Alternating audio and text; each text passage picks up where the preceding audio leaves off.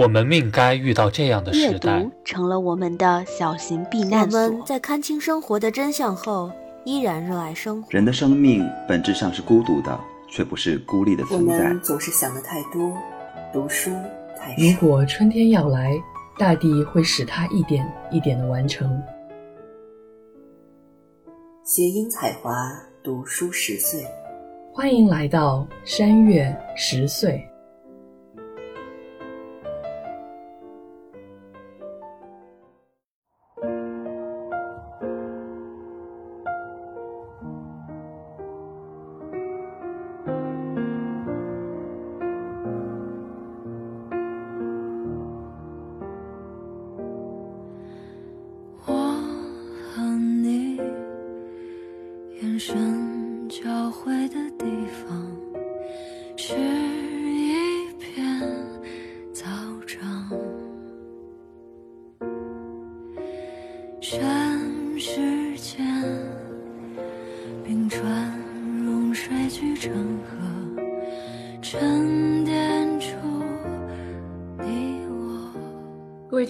大家好，欢迎大家来到新一期的山月十岁，我是蒋灵山，我是东东。今天呢，我们邀请到了两位朋友，有一位呢是老朋友，也就是我在 UCSB 的室友王瑞，让他先给我们打个招呼吧。Hello，听众朋友们，大家好，我是蒋灵山的前室友，现在的电话情，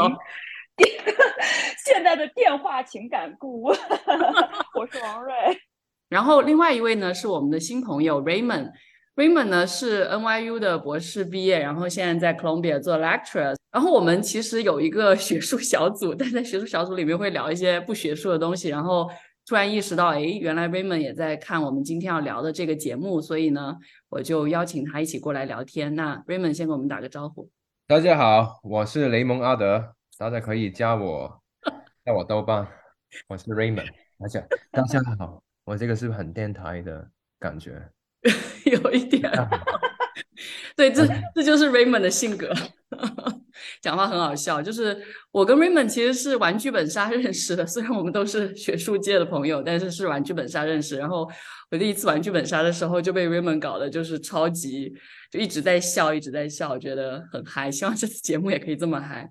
那可能大家意识到这个组合，如果大家有印象的话，我们上一次跟东东还有跟王瑞的组合，其实聊的就是《再见爱人》第一季。那今天呢，我们要来聊《再见爱人》的第二季，然后有了一位新朋友 Raymond 的加入。那《再见爱人》第二季呢，如果大家没有看过《再见爱人》，《再见爱人》其实就是一个离婚综艺。那第二季其实有很多地方也延续了第一季，就是他们会一起出去旅行十八天，然后去面对。婚姻当中的种种问题，然后并且在最后一天做出抉择，说我到底要不要离婚。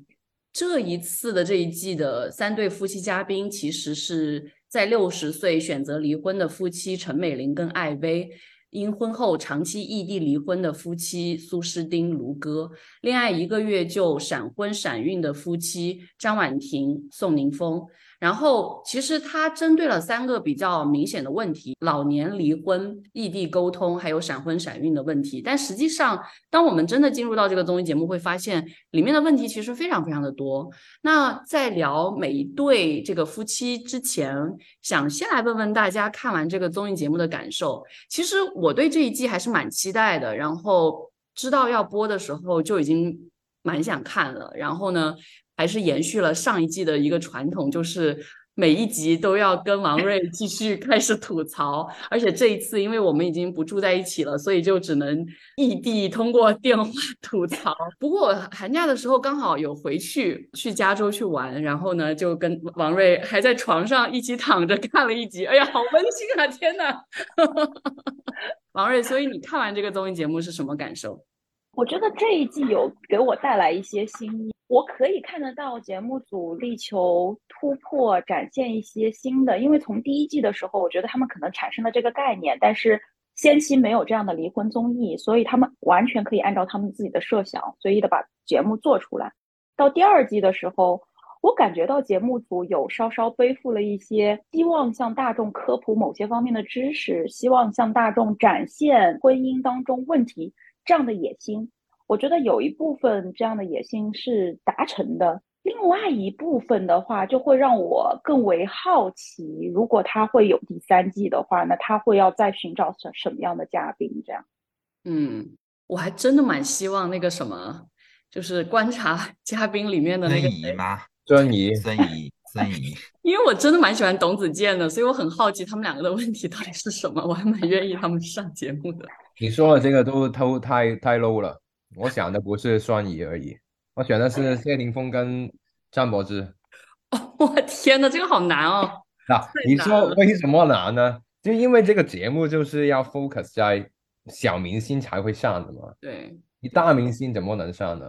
对，对吧？你肯定是一些我以我看张柏芝的综艺，我觉得她是一个非常表演型的人格，她很难沉浸在这个。所以所以就变变质了嘛，会肯定他到那个卡位就不会那么真实了嘛。那个真人秀，那个真人秀好看的点就是它比较真嘛。嗯，所以 Raymond，你看完这个综艺节目的总体感受是什么？我觉得是挺好的，就是我们要不要有一个口号？这个再见容易，再见了很难。不用，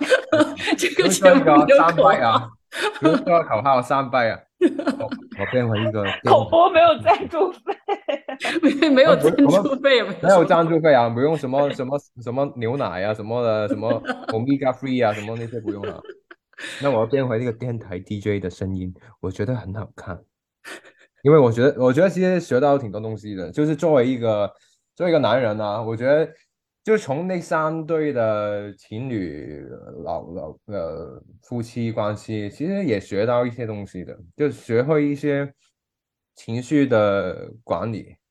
也学会一些怎么对你身边亲密的人，就不其实不仅仅是男女朋友关系或者夫妻关系，就包括可能真的家人啊，包括我记得有一次说到什么，说到那个那个男的那个叫什么，那个好像医生那个叫什么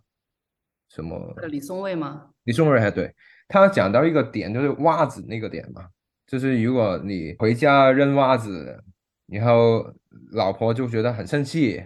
那你生气的点究竟是什么？是他扔袜子吗？还是什么样？然后到最后原来是不是扔袜子不扔袜子，是他不尊重你，嗯是这样子吗？我记得不知道你记不记得这个细节？就我觉得他有一些点呢，就是可以说到，呃，其实有很多盲区，而且这个真人秀呢，其实对，我觉得不仅仅是呃对观众挺好，呃对那三对的夫妻朋友情侣也挺好的。他真正做到一个好像纪录片或者是真人秀做到的一个点，就是他有一个第三个点去看回自己，所以我是觉得觉得挺好的。就嗯包括你观众作为一个局外人去看，通过这个视点去看那个情侣，在自己投射，或者是他们局众人去看，通过这个第三点去看，也是非常有意思。我觉得，在一个情侣关系也好什么的，都是有很多盲区。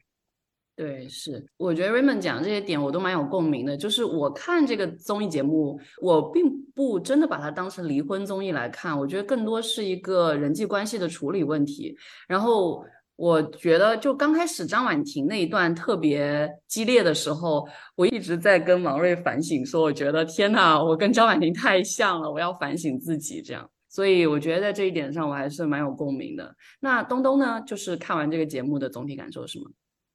因为我们讨论过第一季嘛，第一季是很我们很喜欢的一个综艺，就是因为它是一个算是原创，然后第一次尝试，然后有很多新鲜的这种感觉，然后所以它第二季出来的时候就立即打开来看。但第二季跟第一季会有很大的感受上的这个不同。第一个不同就是，虽然前面也有很多很扎满的那个戏份，然后很多很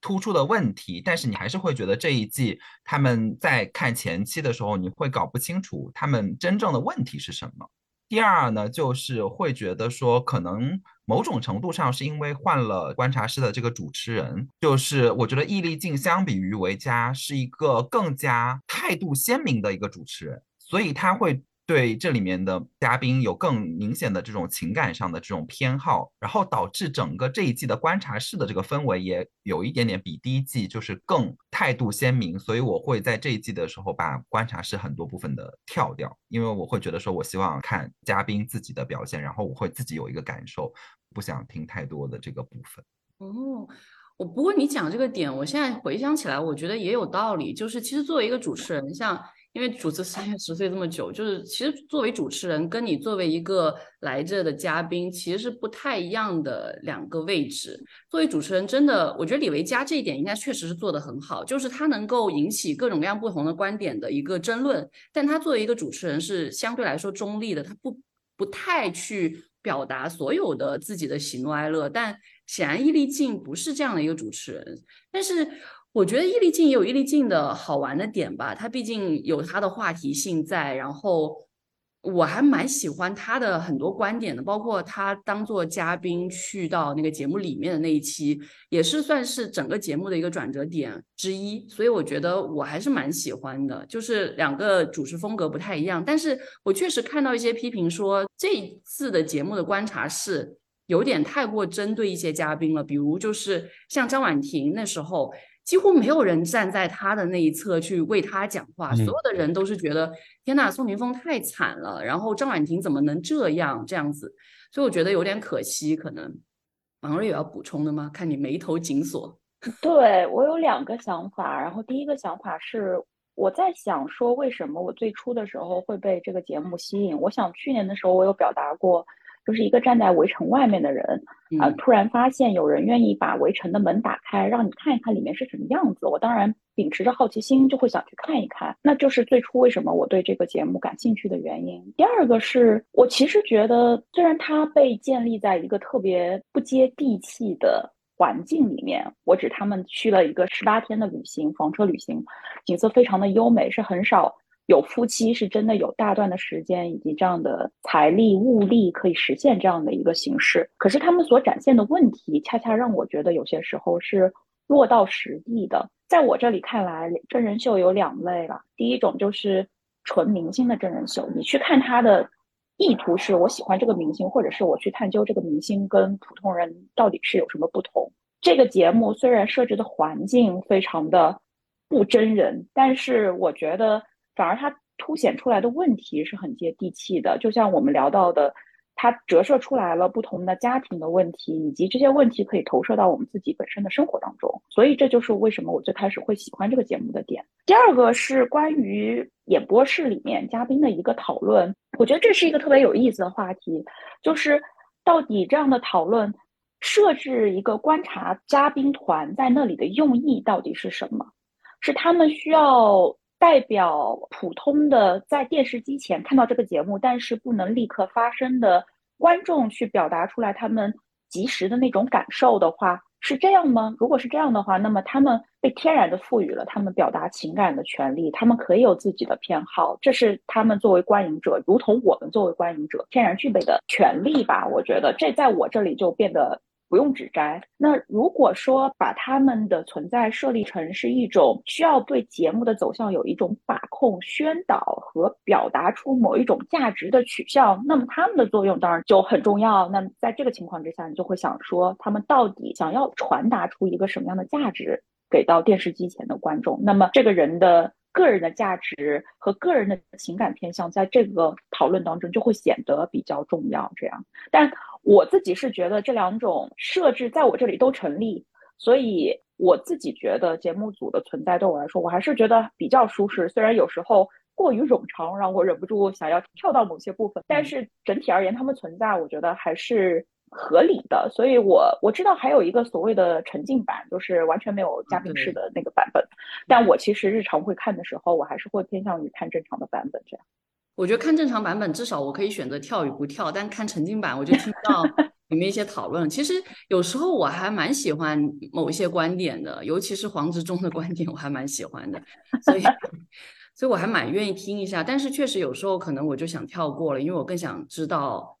作为这些嘉宾，这些参与这个节目的嘉宾，他们到底发生了什么？那我们现在就进入到这三对嘉宾当中，我们还是从张婉婷跟宋宁峰来聊起，因为我觉得他们的话题性，尤其在前期应该是最明显的，就是什么冲上热搜，然后张婉婷被骂到死这样子。其实他们两个的问题，就像我刚刚介绍的时候有讲到的。很大的问题就是一个月之内闪婚且闪孕，这个导致了他们没有经历过什么所谓的一个比较长的恋爱的阶段，然后立马进入到了婚姻所有的鸡毛里面，然后导致他们可能就出现了各种各样的问题。我觉得一个比较突出的我刚刚有提到的问题，就是张婉婷在面对婚姻的一地鸡毛的时候，她的情绪是非常非常激烈的。所以我才说，我真的很像他，因为当我有一些情绪的时候，有一些想要表达的东西的时候，我的第一反应是想把我的情绪发泄出来。然后我觉得张婉婷也很是 这样的一种性格，就他说什么的时候。他要跟宋宁峰吵架，或者是要表达他自己婚姻当中的问题，他只表达情绪，然后不断的用一些很贬低的这种词汇去形容宋宁峰。其实从一个旁观者的角度，就刚刚 Raymond 提到一个点，就是我们其实是从外部的视角去看到这样的一个婚姻，就能发现很多问题。而且有一个很明显的对比，就是当张婉婷去分析另外两对嘉宾，她都非常理性。非常有逻辑，因为他自己是做经纪人的，所以他这方面的能力是肯定很强的。所以你就会觉得，为什么他会变成这样？就是婚姻会让人这么迷茫吗？是这种感觉吗？我想知道，其实因为我听说有很多人骂他，我就是出了那几集之后，就是很多网民就是会攻击他，但我不太明白为什么要这样子攻击他。其实我觉得他那种性格其实挺普遍的，其实是。这三对嘉宾有的问题都是挺普遍的，就包括这个看起来好像哇，好像很很过分还是什么？其实说实话，他们发生的东西都是挺常见的。但当然，他他那个密度当然会很大了，但是他从整个可能夫妻关系来看都会有的，包括生离死别啊，包括那个呃他。就是她婆婆不是去世嘛，然后也也有前妻的问题啊，所以我觉得这个其实不奇怪，其实，但是我奇怪的是那么多人会好像找到个点去去骂，还是怎么怎么样，就觉得。其实挺挺惨的，但是他明显也要承受这个压力。你看他那个节目的后半段，就是开始就知道可能会叫人骂了，还是怎么样的，就态度好像就软下来，还是怎么样？我其实不知道他具体对夫妻关系是不是真的好还是不好了。如果是这样子公开的弄出来，但是我会觉得说，就是当然就是可能，比如说在生活中不同性格的人是很多，然后。比如说，有些人他就是更容易情绪更激动一些，有些人他就是更容易去在表达的过程中表达情绪的部分，这种都是比较常见的。但是确实，我作为一个沉浸式的这种观影者，在看到前段的这个张婉婷的这个表现的时候，我还是会觉得说，她的这种强度和它的这种密度，以及它甚至这种表达情绪的这个波及的对象的这个广度，在我的日常生活中。还是没有那么常见的，因为我他就是到后面他还会说，我说这些东西除了对宋宁峰有伤害以外，对其他人有什么伤害呢？可是就是。包括就是这个综艺不是有有一集名场面就是杨迪来嘛，就是杨迪作为一个纯纯的就是外来者，而且就是我之前听那个就是另一个播客展开讲讲，他们在评选就是国内综艺的那种经典时刻的时候，就是可以用来含杨迪量，就是如果这个综艺节目能够让杨迪这样一个就是明显的综艺咖他都尴尬到说不下去的话，那一定是一个经典的就是非常真情的这个时刻，那就是。张婉婷和宋宁峰的那个矛盾，就直接说影响到了周围的人，说我们这个话题没有办法进行下去的时候，我会觉得说这个强度还是超越一般人的。就是当他一旦就是涉及到这个，就是他们的这个争执，或者说他的这个情绪上头的这个时候，他是完全不管不顾我们是不是在录综艺，我们这个周围的这些人是不是我熟知的朋友，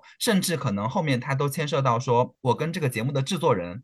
在那个当下都是有矛盾的，我会觉得说这个还是挺突出的。就是当然就是在后期的时候，他会去探讨为什么我的性格会形成是这个样子的，为什么我跟宋宁峰的这个问题，就是可能后面他去回顾说，是因为他们这种闪婚导致他对于宋宁峰爱不爱他。然后能不能够长期的维持这段婚姻有不自信也好，但是他最后表现出来的这个方式，还是让我会觉得说，如果是我，我没有办法承受这么大这么大的这个冲击。但是反过来也是，我觉得可能就是大家如果去看这个节目，也会发现说，正是因为宋宁峰他能够承受这个冲击，不管张婉婷当下那个情绪有多么浓烈。但他都离不开这个家庭，所以可能反而就是给了张婉婷这样一个释放的这个空间。然后张婉婷自己也会说：“说我就是想看，我到这个节目里面，我就尽可能的把我这种就是所谓的作的这个部分最大化的释放出来，看看他能不能接得住。如果他这样都能接得住，那我们就可以把这个婚姻维系下去。可能这也是他去试探他们这个两性关系的这样的一种方式吧。但是至少对我来说，确实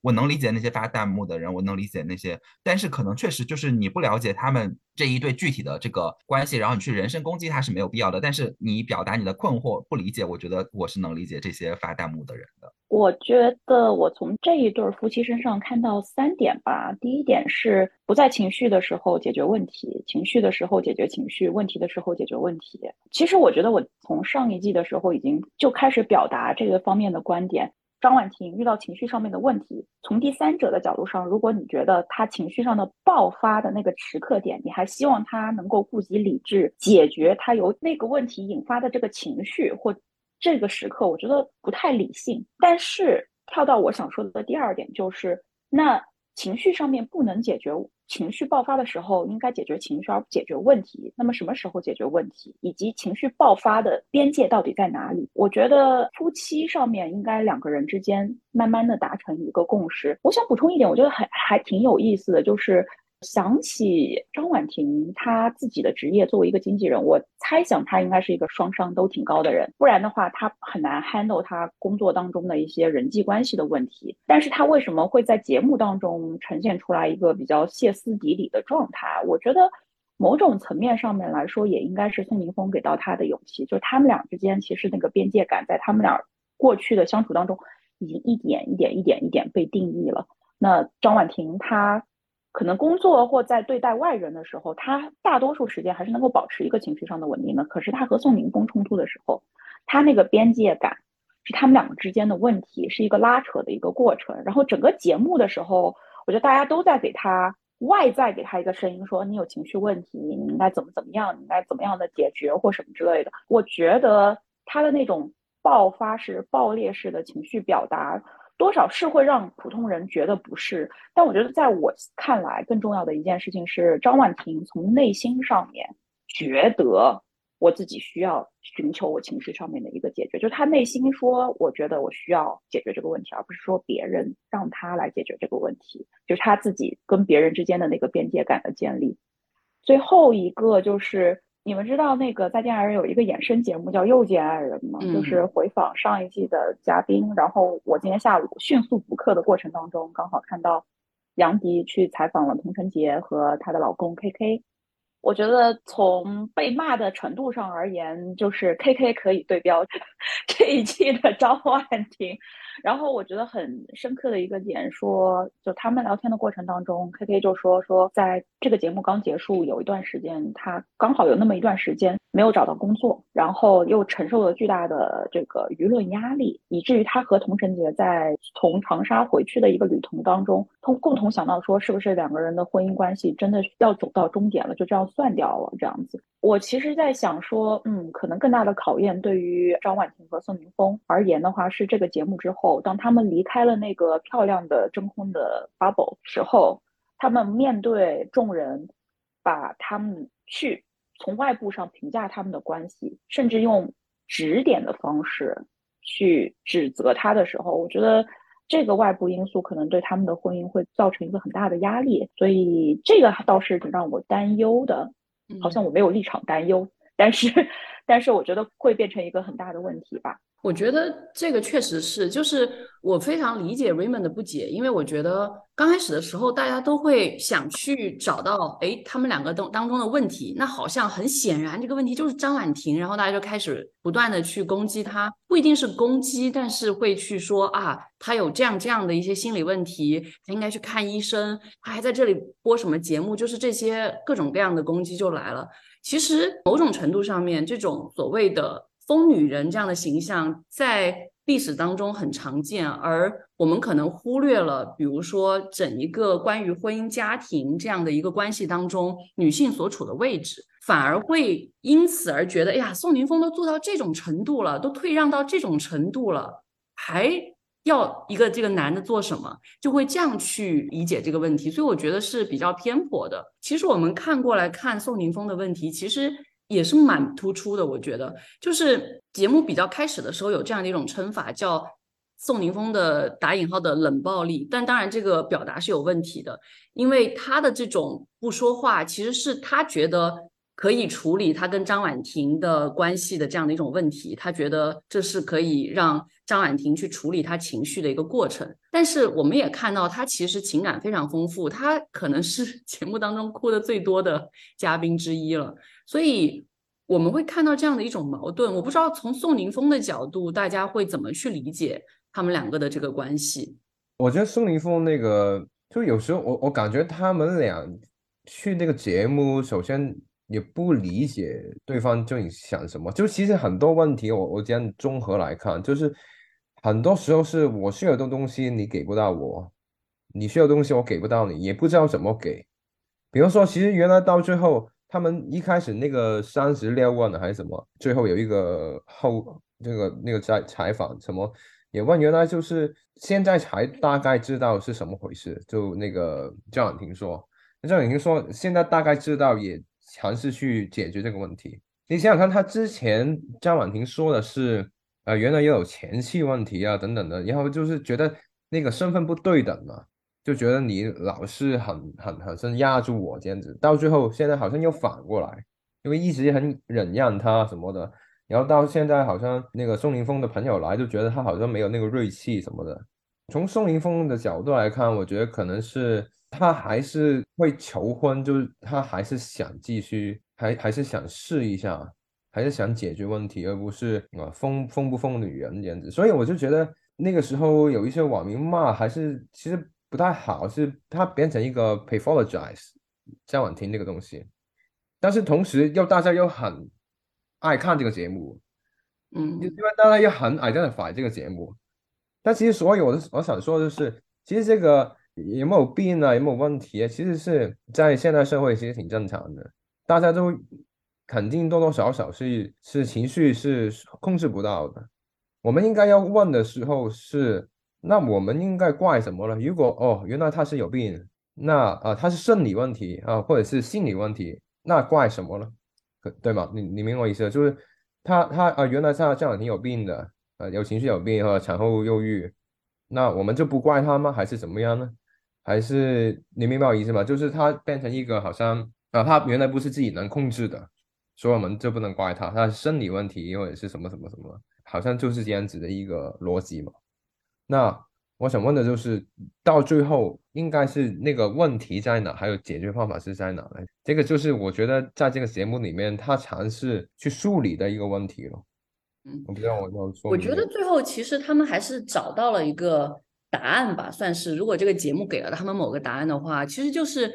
很大程度上确实归咎到了原生家庭的问题，就是张婉婷的父亲的去世，然后导致张婉婷比较缺乏安全感，然后还有我们刚刚提到宋宁峰妈妈的去世的这个问题，导致他们彼此之间有一些可能误解，包括宋宁峰妈妈当时。因为被车撞了之后住在医院，然后宋宁峰的前妻的出现，让张婉婷觉得自己好像没有了位置。这一系列的这些问题其实都在堆积，然后他们从来没有认认真真的梳理过这个事，而是不断的情绪上的堆积，导致问题没有解决。但因为有这个节目的契机，他们一起来聊了这个事，让张婉婷意识到，可能他自己的父亲的去世让他缺乏安全感，让他觉得自己很难去相信这种所谓的。亲密关系的真正的存在，他要不断的去证明这个关系的存在，而且用最极端的方法去证明，然后才能让自己稍微有一点点安全感。但是通过这个节目，他们看到别的嘉宾的一些表现，他们渐渐的能感受到那个珍惜。张婉婷自己也意识到这个问题，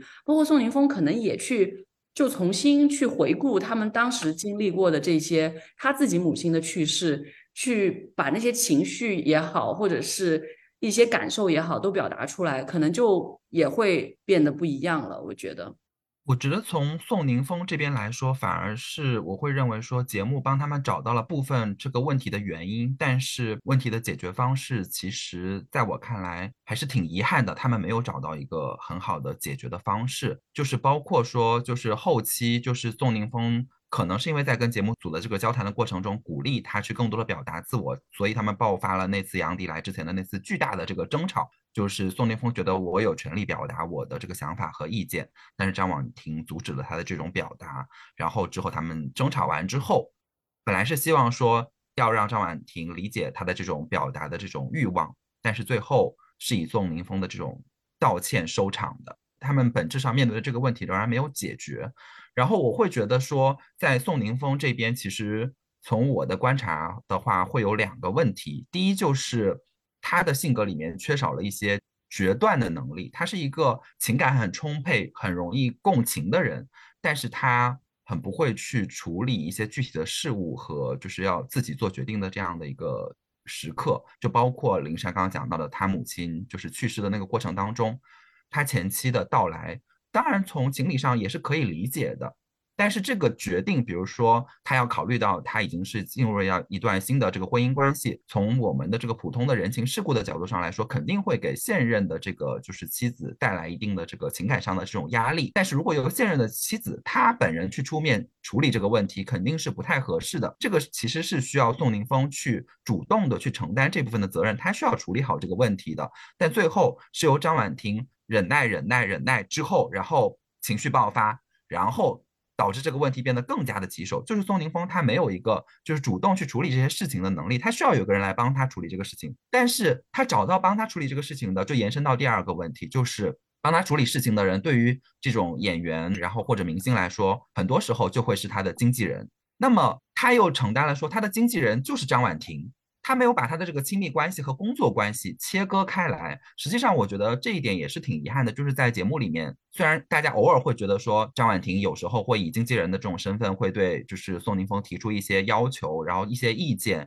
这些都是为了从这个经纪人的身份视角出发去做的。但是他们其实没有去仔细的梳理说，就是亲密关系和工作关系重合到一起的时候，会给亲密关系带来更大的这个挑战。这也是其实在很多职场关系里面，大家会要求说，如果你本身是是一种职场关系的话，然后在职场里面发展出了这种恋情也好，或者说进一步发展出家庭关系也好，一般的公司他都会选择说把这两个人，即使说就是不是离开这个公司，也至少会在部门或者业务上有所隔离。但是就是宋宁峰和张婉婷，他反而是在这个事情上完全没有做切割的。就包括这个也会让我想到，就是之前我很关注，就是网球的话，以前李娜她的这个教练就是她的这个老公江山，然后你会看到说。就是李娜在打比赛的过程中，她会有很多情绪上的，或者当下她有很多这种比赛中的压力，她需要疏解的时候，她是要去向他的这个教练去传递这种情绪的。但是他的教练刚好就是她的老公，所以就也会给他们的这种亲密关系带来挑战。就是后面她在职业发展再往上的这个过程当中，她就请了第三方的这样的一些更专业的这种教练团队来处理她的这个教练的问题。那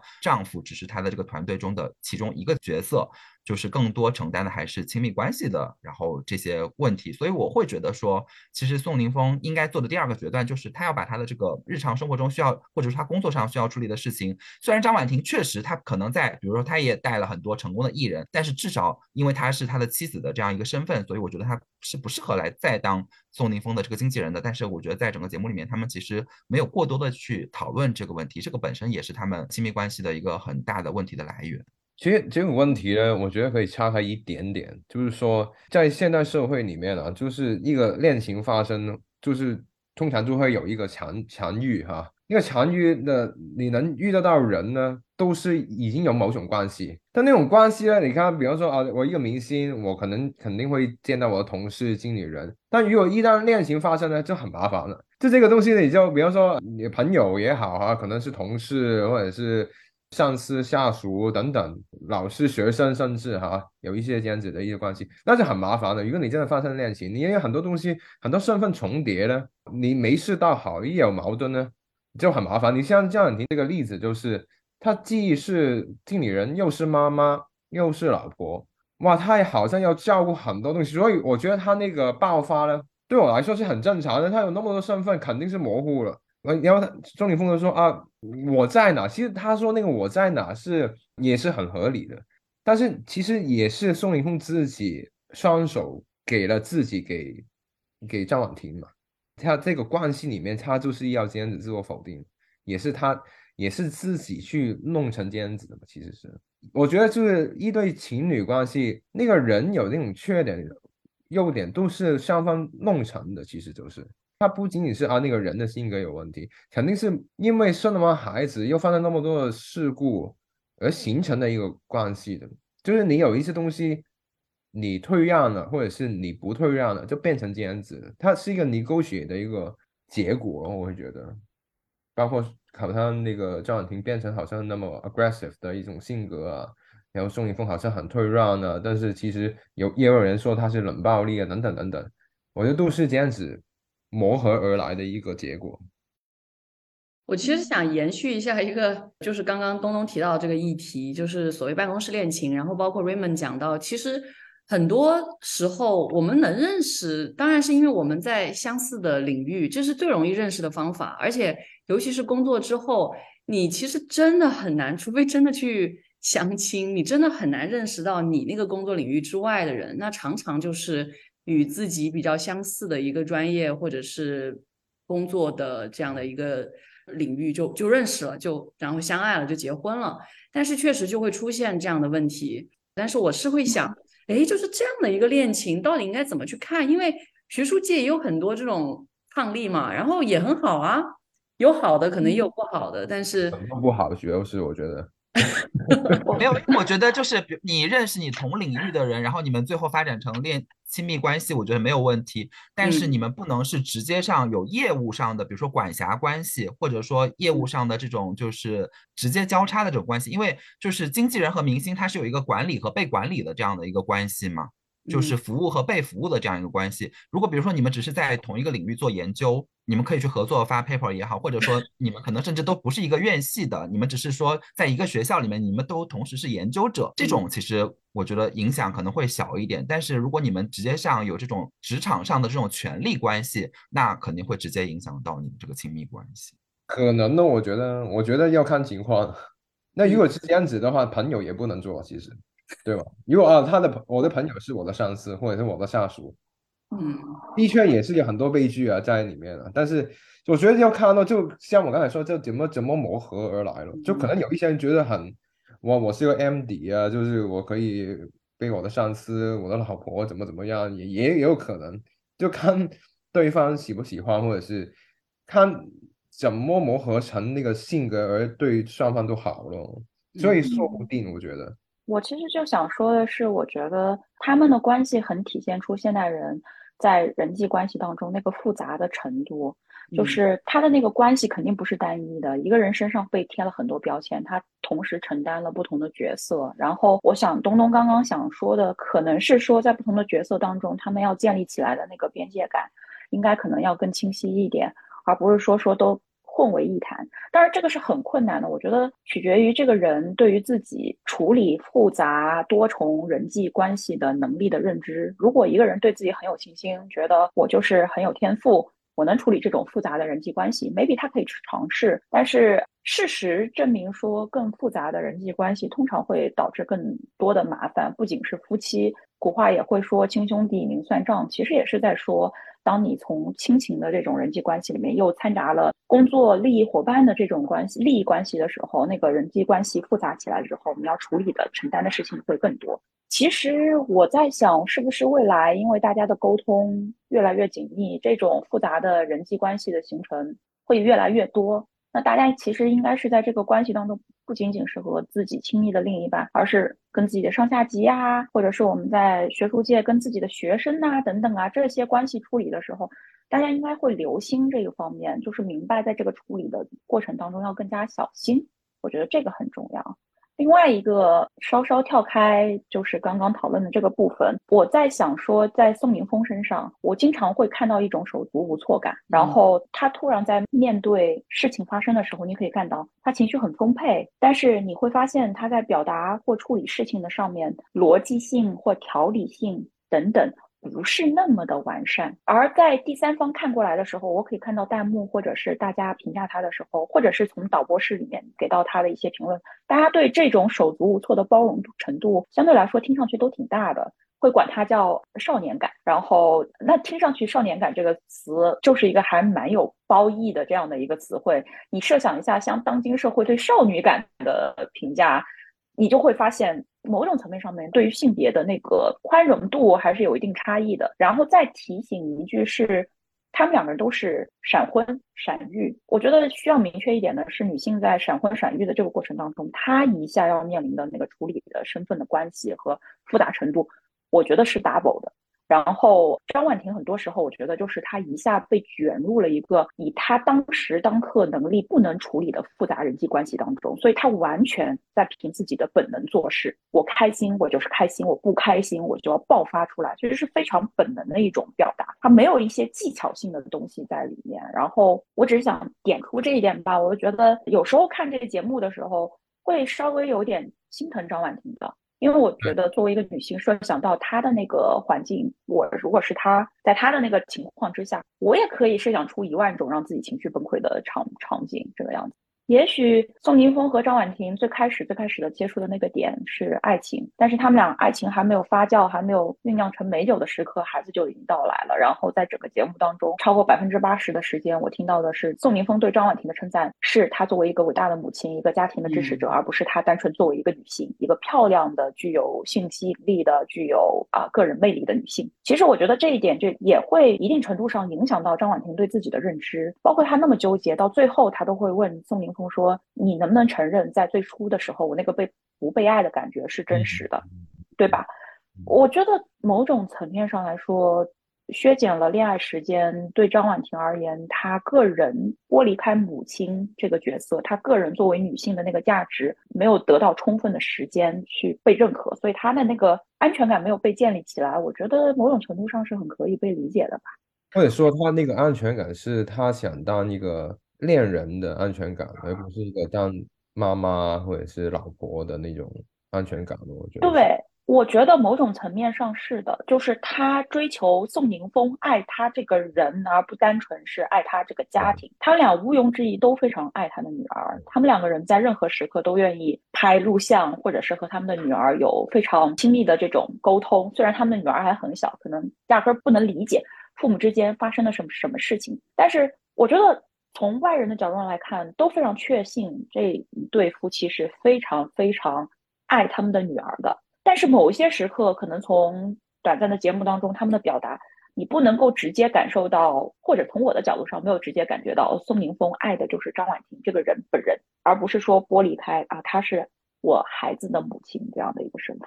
我觉得王瑞刚刚提到那个点没有之前没有讲，确实有点可惜。然后提到了非常非常重要，就是这个生养的压力。生育和养育孩子的压力，我觉得在这个点上，很多网友的批评其实是非常偏颇的。我以前也没有那么多的意识，主要是因为这段时间真的有太多的好朋友，然后生孩子，然后包括养孩子，你就会发现那个事情所给你带来的各种各样的问题、压力和责任，真的太大太大了。然后我觉得。这个是我们一定要尊重张婉婷的地方，然后我觉得也是宋宁峰真的需要花更多的力气才能理解到的地方，因为你不是他，所以很难。这一点我觉得提出来是特别重要的。我觉得我们刚刚聊张婉婷跟宋宁峰，可能是这一系列的问题，我们可能可以移到下一对夫妻，就是苏诗丁跟卢哥。其实苏诗丁跟卢哥是我刚开始的时候确实是有一点点混乱，不知道他们在干嘛，到哦渐渐理解到他们有。各种各样的问题，然后其中一个比较重要的问题就是，他们真的缺乏沟通。就他们是有那个爱情最美好的样子的，就他们去旅行的时候都特别特别快乐。我觉得我也很能共鸣这一点，因为我在旅行的时候，如果有遇到什么大问题，我一般也非常非常快乐，比在日常生活当中要快乐太多。所以我非常能理解他们觉得那是爱情的美好的样子，然后彼此之间都很珍惜那个爱情美好的样子。但是当他们回到日常生活当中，他们需要每一天相处的时候，就发现好像我们两个相处不来，但是又从来没有沟通过我们应该要怎么相处，或者他们沟通过，但是这个沟通是很奇怪的，因为我们在节目当中也能看到，他们两个一沟通就会上升到，尤其卢哥很喜欢 上升到什么？你觉得什么是爱？你觉得什么是幸福？这都是怎么？就所以我会觉得。不知道大家对这一对的这个状态怎么去看？嗯，Raymond，我我我我我觉得呃，苏诗丁挺漂亮的，原来挺漂亮。我觉得其实呃，那个张婉婷也挺漂亮的。其实最幸福是宋凌峰啊，我觉得他前妻也很漂亮，的确挺漂亮的。呃呃，苏诗丁，我觉得苏诗丁呢，呃，其实那个那个决心也很明显的，其实。挺挺明显的，虽然他也哭，也会哄着他。矛盾过后，他说的是：“我怕他伤心。”这样子的话，其实这些话都是决定要分开才会说的话，有很就反正有很多的表现呢，都是明显要分开的了。就包括尽管他去动物园，好像挺好的，好像都挺挺亲密的，但是其实从其他的言语你看到，其实苏诗丁肯定不知道是不是她有男朋友还是怎么样，反正我觉得她肯定不会跟卢哥在一起的。我觉得，我我觉得我倒是有点不同的意见。我觉得其实还是有一个转变过程的。其实他刚来的时候是有一些困惑与犹豫的，可能他没有抱着说我要来复婚而来，但是两方其实都想解决一些他们原来在婚姻当中的困惑，以及他们婚姻结束之后两个人都是很痛苦的这样的一个过程。所以他们其实是想来解惑的。然后这个中间其实还是有一些纠缠，然后还是有一些不舍。这些东西都在里面，我甚至一度有一点点认为，哎，说不定他们又会在一起。但是我觉得后半程的时候是比较明显的，他们两个决定就要分开了。我不知道王瑞，你对这个怎么看？嗯，我同意你的看法，因为我觉得看到后半程的时候，我觉得苏诗丁已经表现出来一个很明显的态度，就是他想继续 move on 了。说起苏诗丁，其实我想提一句，我觉得我性格上面某些时刻，我觉得。原生家庭的经历非常不同了，但是最后形成的这个性格上面有一些投射。我有提到，我是一个非常讨厌正面冲突的人。然后，如果我一旦和我非常亲密的人或者是关系很好的朋友，我当然当我觉得谈话或者是事情的走向不太妙，我觉得会引发一个比较激烈的对抗的时候，我的第一反应、下意识的反应是回避、不谈，假装他不在。也许有一些人像我也是这种，就是这种冲突回避型的人格，就觉得哦，那大家就就这样，就是都过去这样。但是也会有一些人会比较较真的情况之下，就是为什么你不把事情说清楚这个样子，然后就把它放在那里，放在那里的结果就会像是卢哥和苏诗丁这样，慢慢的感情就会冷掉。所以他们两个人之间，在我看来最大的问题不是没有爱情、没有激情，而是他们两个人不太具备在问题和关系触礁的时候。怎么样去直面表达，搞清楚对方说的是什么问题，而不是用自己的想法去猜测对方的问题，然后开诚布公的去把问题解决。我觉得他们两个人主要在我看来是欠缺这样子的能力。这样，那其实说回来，也就是他们两个人就是很多时候我觉得聊不到点子上，其实就是这样，因为根本没有开诚布公的去表达。而且后采的时候，我我感觉上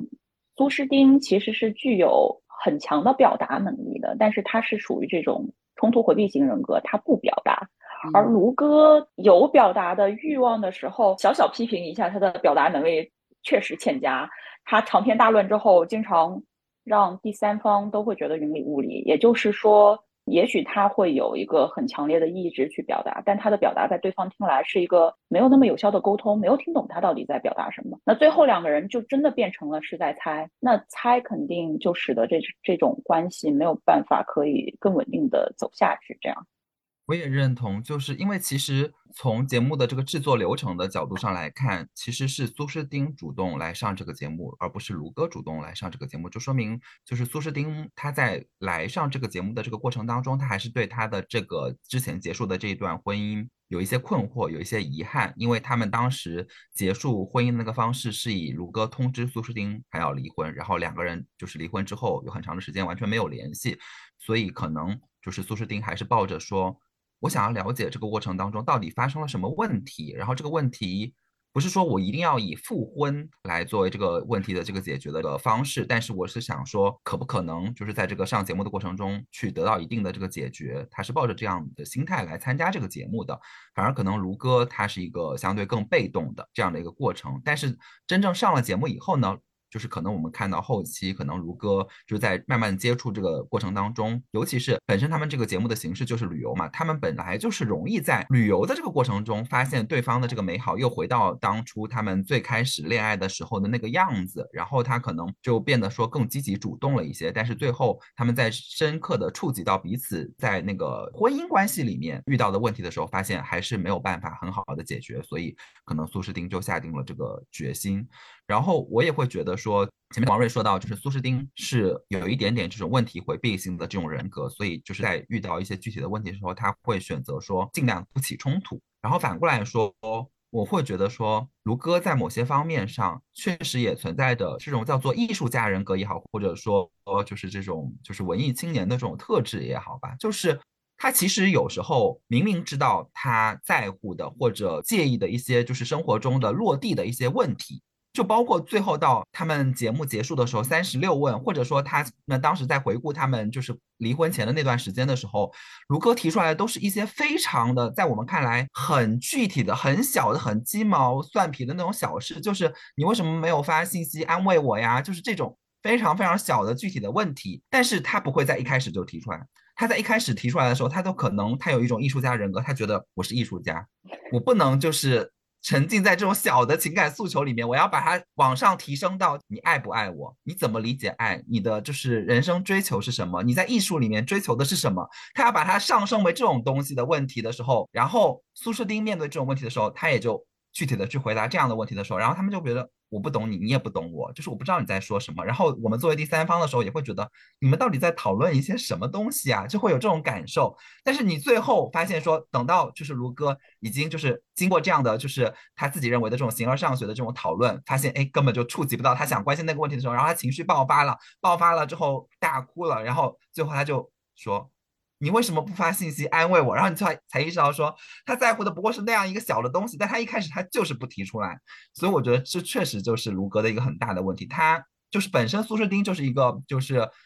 可能问题回避型的这样的人格，然后他呢又是一个就是。很害怕这种就是丧失尊严、丧失这种就是艺术家这种高贵的这种追求的这样的一种人格，所以就导致说他们老是绕不到他们具体的问题上，就是看的时候就会很心急，就是你会觉得说能不能就是把问题拿出来讨论一下？我觉得我们可以聚焦到一个他们两个关系当中最爆发的那个点，就是在有一集当中也是讨论到原生家庭的问题，当然。这个点上面，其实之前他们可能讨论的更多是关于荷尔蒙的问题。然后我之前看那个就是李宗伟上 GQ Talk 的那个播客里面有谈到说，其实，在讨论那个点的时候，应该想讨论的是性生活，但是可能因为节目的尺度问题没有办法播出，所以那个问题有点戛然而止。然后我后来回去又看那个片段，里面其实后面谈到原生家庭的原因，其实是因为。刚好张婉婷问到了苏诗丁这个事情，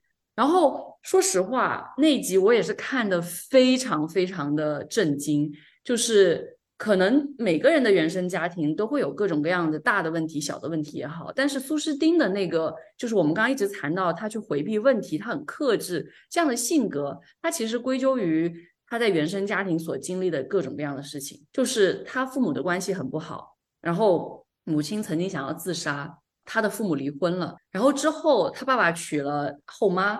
然后呢后妈有自己的一个儿子，然后后妈呢就会纵容他儿子领着苏诗丁去偷东西，包括呃还有偷爸爸的东西，在公车上面偷东西，这些事情都有点无法理解。然后之后呢，他爸妈又复婚了，而且明明白白的告诉苏诗丁说，我们复婚的原因就是因为你，就我觉得这本身也会给苏诗丁巨大的压力。就我们没有爱，但是我们为了你而复婚，就这样的事情，我觉得让苏诗丁可能对于爱情、对于婚姻都会持很大的怀疑态度。我觉得也导致了他这样的性格。我不知道大家对于这一段有一个什么样的感受，就是大家看那一集的时候是一个什么感觉？就是包括，当然更重要的是，当时卢哥的反应是：你为什么要讲这个？这个跟我们之前讨论的荷尔蒙。就他没有这么说哈，但是他是说这个跟我们之前讨论的话题到底有什么关系？然后其他的嘉宾都很不解，你怎么能在苏诗丁分享这样的一件事？而且他分享的非常非常少，可能这是第二次，而第一次也不是在卢哥面前分享。在分享这样的事情的时候，你居然给出了这样的反应，就是毫无同情、毫无共感，就是没有办法理解。所以当时那一集我真的也是非常非常震惊的，因为说实话，纵使卢哥有各种各样的问题，其实卢哥的那个职业也好，他的性格也好，其实是我比较喜欢的类型，就是那种文艺气质，还有艺术家的这种职业什么的，其实我都蛮喜欢的。所以我一直都有点纵容他，我觉得 OK，嗯，可以理解你们缺乏沟通，OK，你跟苏诗丁有一种竞争关系，你觉得苏诗丁是歌手，你是一个。比如在戏剧表演这方面的人，你希望能够在事业上面有所成功，我觉得这些都可以理解，都 OK。但是当这一刻发生的时候，这一集他们谈到原生家庭，然后卢哥给出这样的反应的时候，我当时真的就是跟王瑞说：“我说，哎呀，天呐，对这个人彻底失望了，就是会有这样的一种感觉。我不知道大家在看那一集的时候是一个什么样的感受。Raymond 要不要先来分享一下？我我我觉得那一那一集呢，他。他的反应倒不是很怎么说，也不是说不奇怪的，也是奇怪的。我当然我挺理解他那个，我感觉他可能是已经听过苏诗丁说了很多遍，或者是也不是很多遍。没有没有没有没有，真的没有没有。苏诗丁只在别人面前说过一次，他可能旁观了，但是他从来没有再说过。没有，我的意思是，他以前在一起的时候没有。哦，据节目来说是没有的。所以大家才会觉得这么奇怪，为什么要这样的反应？我一开始以为是他可能已经听过很多次，然后又是节目，他所以说说他卖惨什么的，因为没有，但不是，那不知道。那的确，如果是这样子，挺奇怪的。如果他没听过，但是也很奇怪，为什么没听过呢？为什么苏诗丁之前没有跟他讲？因为苏诗丁不想讲啊，他本来就是一个很克制的性格，并不想去分享这些情很美好嘛，不想去分享这样的事情。我觉得也可以理解，就是。因为其实卢哥有很大程度上说过，他是知道这个事情的，他希望通过他们的爱情、美好的爱情、美好的婚姻，可以去改变苏诗丁。哦，所以他是知道的，他是知道的，但他是旁观听到的，不是苏诗丁以他为那个对方去讲出来的。在这一次节目，其实是真正第一次在。就是卢哥坐在他旁边，他这样去讲的。其实节目里面有专门解释这样的一个点，但是我也能理解，就是他为什么不讲。对，所以东东，你对这个问题是怎么看的呢？其实因为。看这一集的时候，我已经听过李松蔚去参加 GQ Talk 那个播客嘛，所以我其实更会知道说，哦，前面他们是在讨论一个就是荷尔蒙的这个问题。然后对于卢哥的反应呢，我某种程度上是有一点点同情的。虽然我觉得他是很不得体的，就是你在别人讲述一个很悲惨的这样的一个原生家庭的这个经历的过程中，你没有表现出足够的同情和你应有的这种同理心，是很不得体的。但是我对他所遭遇的这种批判。就包括观察室的这种嘉宾，就是非常非常严厉的对他进行批评，然后周围的就是当时参加的其他五个嘉宾也是对他提出了非常严厉的批评，包括说他之后的这个过程中，他也被要求自我反省，然后他自也自我反省了，然后道歉了。的整个过程，我对他还是有同情的，因为从我的视角来说，就是。苏诗丁形成他这种现在的这种性格，然后他形成这种回避型的这种人格，我们可以去往前回溯，说这个是有原因的，然后他去分享这个原因。然后我们作为一个旁观者，我们作为一个不是跟苏诗丁直接去每日朝夕相处的这样的一个旁观者，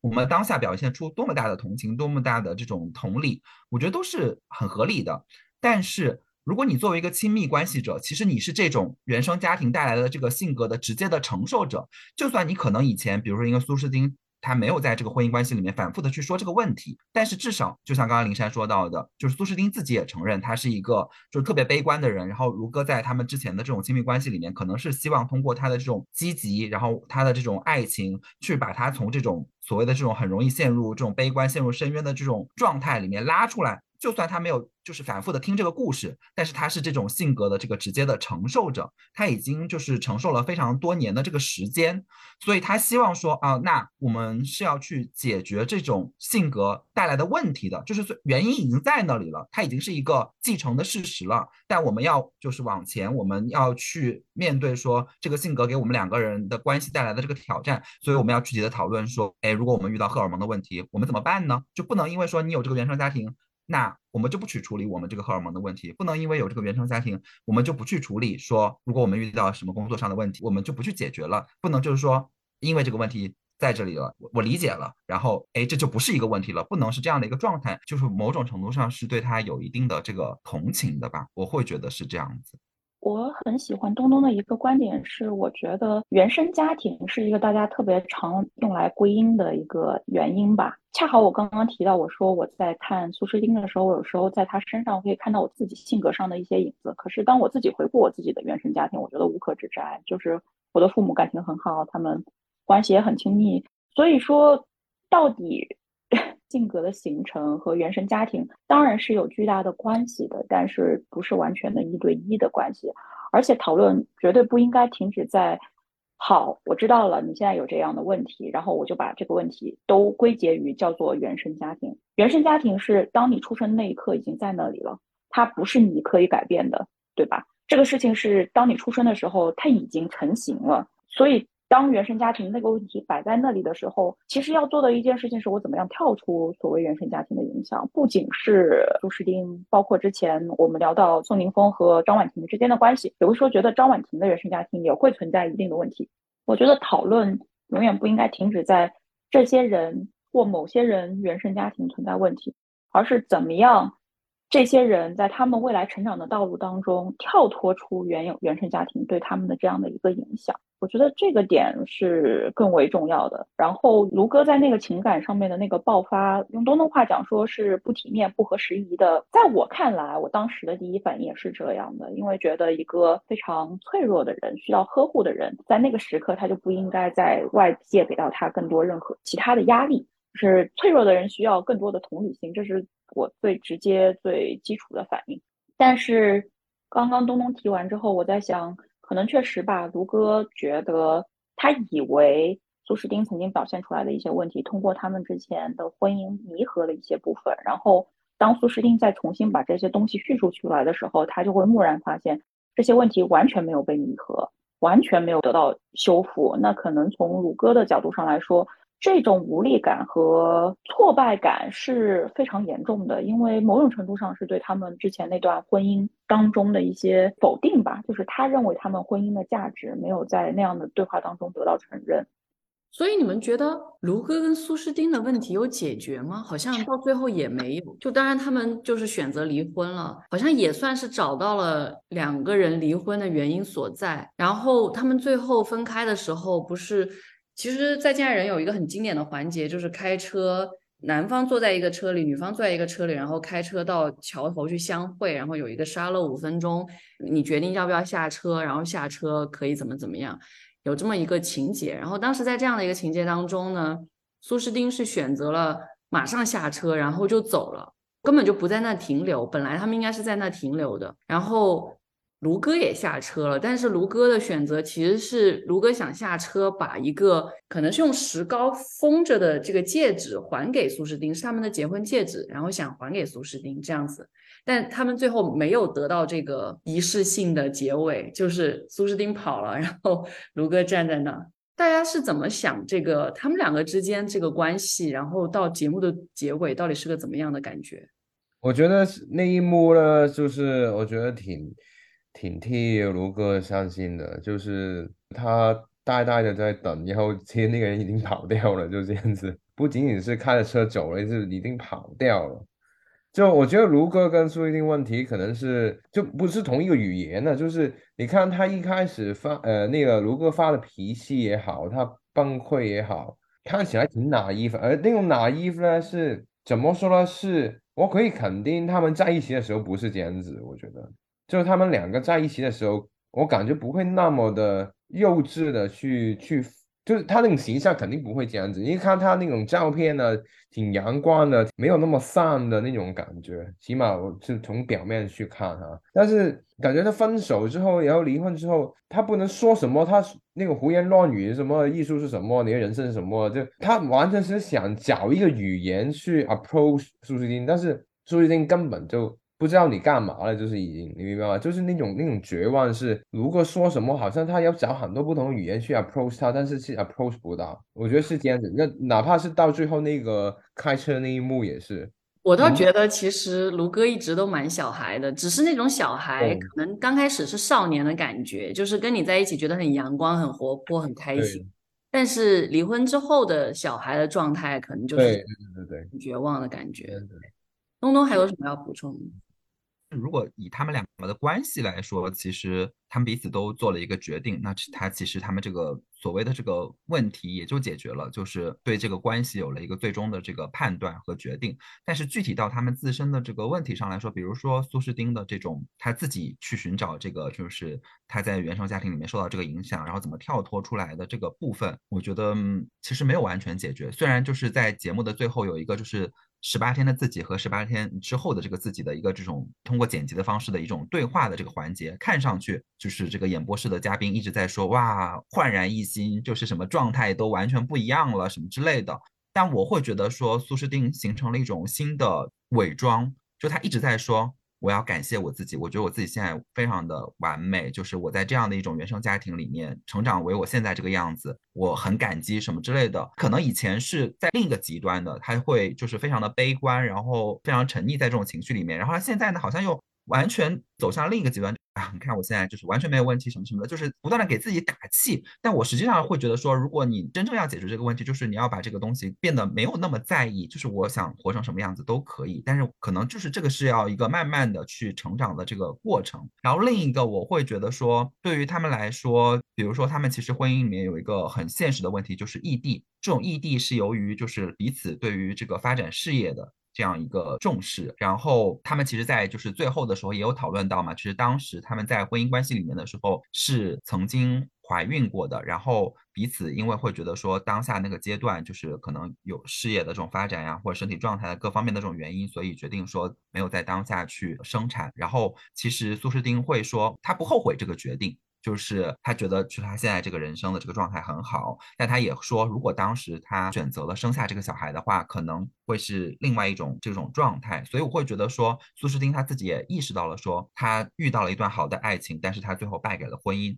但如果他之后他选择爱情，或者说选择谈恋爱的话，可能他跟即使之后他再跟卢哥这样的人去谈恋爱也是没有问题的。但是如果他要选择，跟某一个人走进这个婚姻关系里的时候，他或者卢哥都要去思考，就是如果你进入到婚姻关系，那就不只是情感上的问题，你就是会遇到就是这种。你的整个的这个社会关系和生活里面的这个问题，要去综合考虑、去处理的这个问题，不是说你一定要把就是爱情或者说家庭放在第一位，但是你要综合去考虑，说我要维系这个婚姻去怎么平衡的这个问题。但在他们年轻的时候，他们把事业放在了第一位，所以因为这种事业的这种两地，然后两个人要彼此去竞争的这样的事情的时候，那导致说他们的这种交流变得特别特别的少啊，什么之类的这种问题，那他在之后的这种婚姻关系里面，可能还是会面对。那他就要再去考虑，说我怎么去平衡这些问题之间的关系。但是在这一次的这个旅行的过程中，这些问题肯定都是没有得到解答的。他可能还是会需要在之后的这个关系里面去找寻到他自己的答案吧。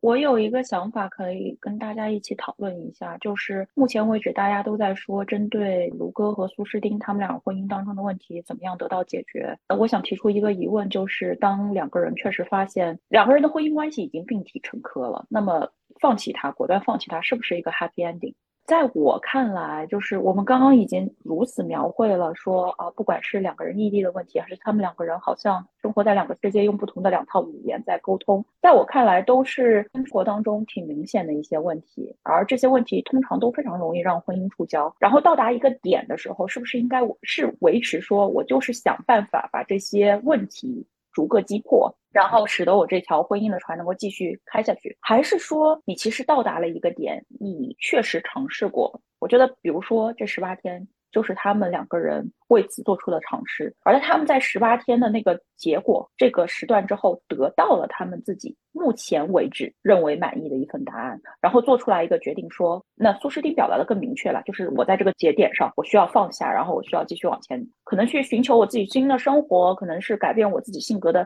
态度等等这些方面。其实，在我看来，我倒是觉得这是一个挺好的发展。因为我并不秉持着一个就是传统婚姻关系当中一定得劝和不劝分。我觉得他们两个人在我看来呈现出来的那个婚姻关系，在那个婚姻的起始点是他两个人是相爱的，然后磨合的过程当中败给了诸多的问题，然后到达了最后一个节点是他们觉得在那个节点上面这些问题，第一能不能得到解决，第二还有一点值不值得被解决。假设他们觉得这个问题是可以被解决的，那么解决的方案，比如说异地怎么解决？其中一个人放弃他自己的事业去迁就另外一个人，这其实就讨论到一个问题，就是这个解决方案值不值得？婚姻当然很可贵，家庭也很可贵，但是在我的人生观里面，我会觉得个人的追求、个人的价值、实现个人的理想等等也是非常重要的。如果一个人在我面前说他的价值排序，把他的事业追求和他自己的突破放在最首位的地方，可能听上去不近人情，但我觉得不应当被指摘。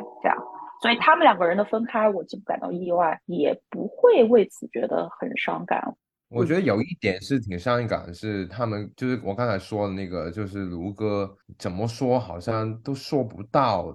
就那种感觉就好像不停，好像摸黑一样，就是怎么怎么摸都摸不摸不着的那种感觉。但是明显，我我刚才一开始说，就苏诗丁肯定会跟他分的，是因为从最表面上来看，你看到他那个事业其实的确比卢哥要出彩一点。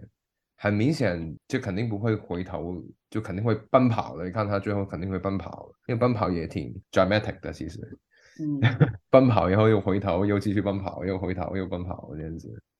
嗯。就喜剧来说还是就是 dramatic 来说挺挺。对，我还蛮感动于他最后奔跑那个事情的，因为我觉得苏诗丁真的全程过于。内敛了，导致我对他好像都没有什么太多感觉。但是那一瞬间，我觉得他有在释放自己，我还是蛮喜欢那个瞬间。但是回到王瑞最开始提的那个问题，就是当婚姻面临诸多问题的时候，要不要果断的抽离？我觉得这个事情真的是因人而异。我也见识了不同的各种各样的例子。我自己的想法肯定是，当他已经损害到自己的身心健康，然后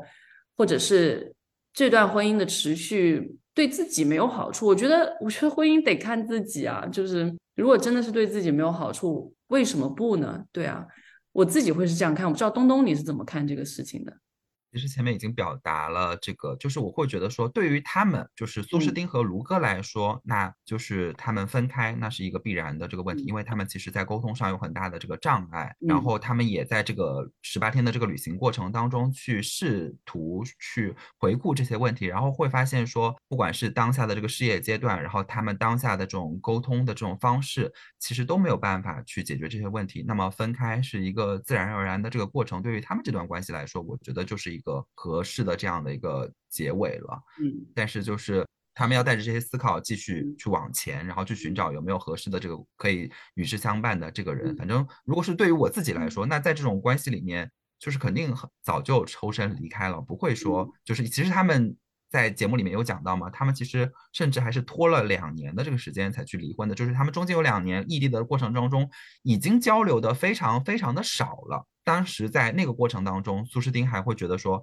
呃，两年之后，就是卢哥在某个节点提出来离婚，他当时还有一点点诧异，但是他最后又也发了一个微博，就说那个微博的具体的原文我也有点忘记了，但是他反正大概意思就是说，也终于解脱了，他也自己才意识到说，就是有一点就是不能再拖下去的那种感觉了，所以就是我会觉得说，那既然就是关系彼此已经没有心力去处理这种亲密关系，然后问题又已经如此严重，那还是抽离开来比较好。嗯即使比如说。这个节目现在是呃，这个当下这个节点，如果他们十年后、二十年后，他们两个又复合，我觉得对于当下这个决定来的，就是合适也没有什么问题。就是他们可能到了人生的新的阶段，又会发现说彼此有不一样的这个态度。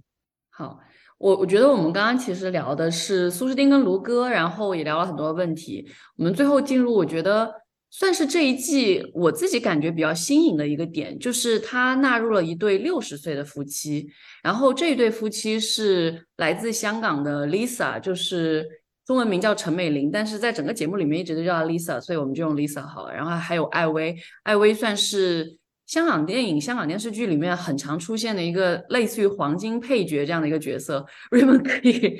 电视剧比较多一点，嗯，对 TVB 的电视剧，对，因为像。因为 Raymond 就做香港电影的，嗯，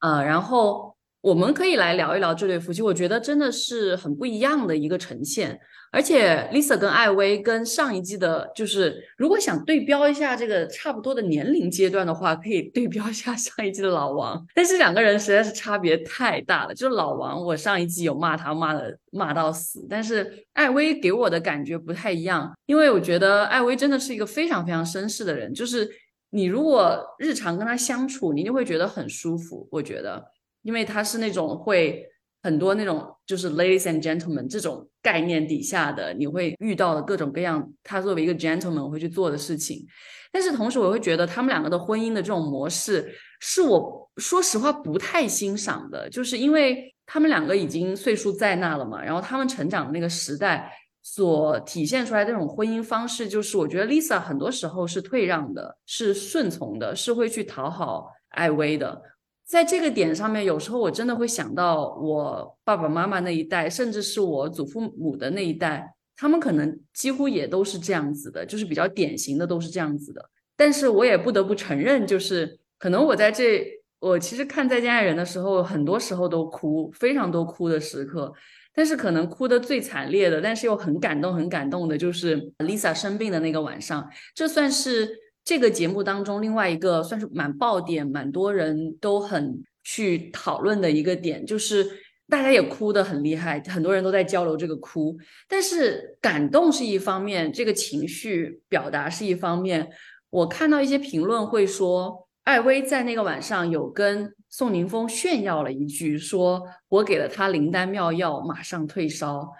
然后有些人会把这句话解读为，就是艾薇把 Lisa 作为自己的所有物，不到所有物的程度可能，但是就是 Lisa 是自己的，是我的，是会有那种感觉。所以我不知道大家对于这种婚姻模式会怎么去看待，就是你会看好这对夫妻吗？因为他们最后选择的是不离婚了嘛，他们又会复婚了，所以不知道 Raymond 怎么看。我觉得挺惊讶，是他请艾薇还有他老婆这样，因为基本上他最近几年都好像没有什么作品了啊，然后也不知道为什么，可能节目组会找得到他，然后刚好他也离婚这样子，所以挺挺有趣。这个也是我为什么会看这个节目的其中一个原因，就因为有一有一些香港演员这样子。然后我觉得他那个模式，你说他那个模式呢是什么所有物？那个我倒不觉得是什么所有物，就是要面子，就是那种要面子，在别人面前要面子。就你看我说一句，他就怎么怎么样。但但那种要面子倒是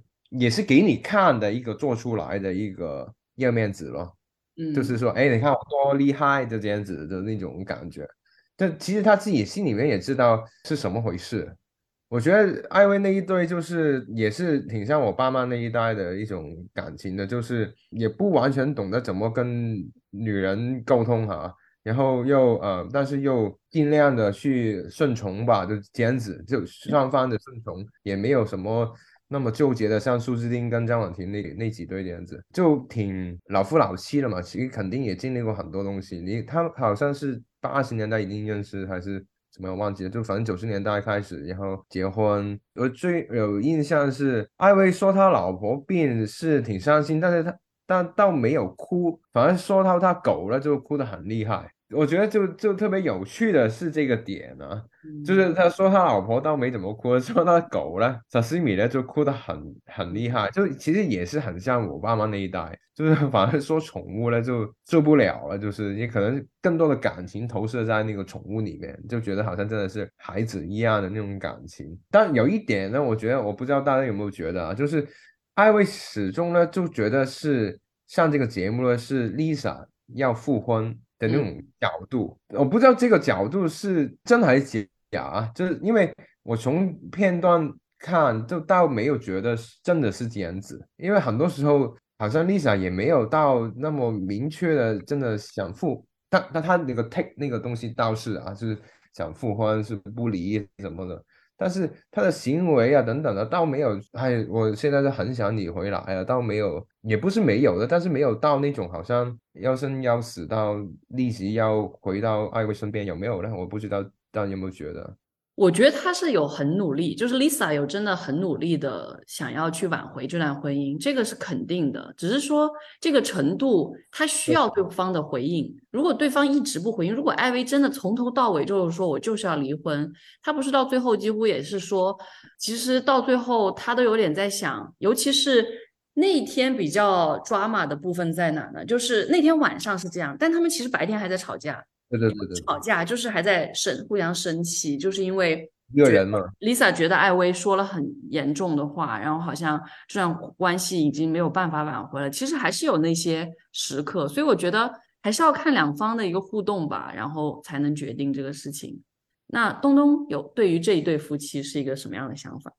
先我回到你最初的那个问题，就是说看不看好？我觉得那我肯定是看好，就是他们在这个过程当中。艾薇因为 Lisa 的这种再次生命面对很大的这种风险的时候，某种程度上瓦解了他原来的那种非常强的那种就是固执的那种壁垒，就是我我要你做什么你就要做什么，因为我是出于对你好，所以我对你的这些规训你都要服从